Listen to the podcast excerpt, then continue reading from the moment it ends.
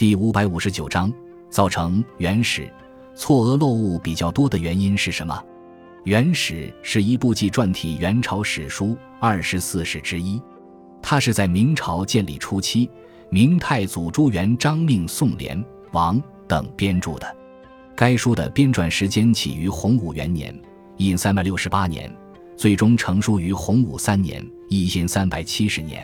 《元史》全书共二百一十卷。其中本纪四十七卷，共记载了元朝十四位皇帝；至五十八卷，分天文、历、五行、河渠、地理、祭祀、礼乐、渔服、选举、百官、兵、刑及食货，共十三类；表八卷，分后妃、宗室世系、诸王、诸公主、三公、宰相，共六类；列传九十七卷，共收录人物一千二百多人。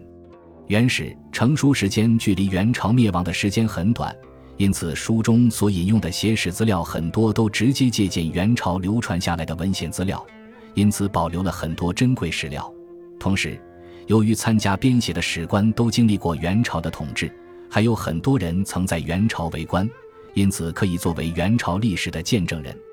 但是，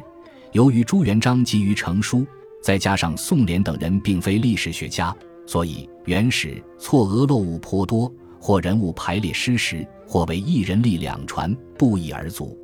所以，此书虽有很高史料价值，但因其太过草率，故后人对此书多有修补。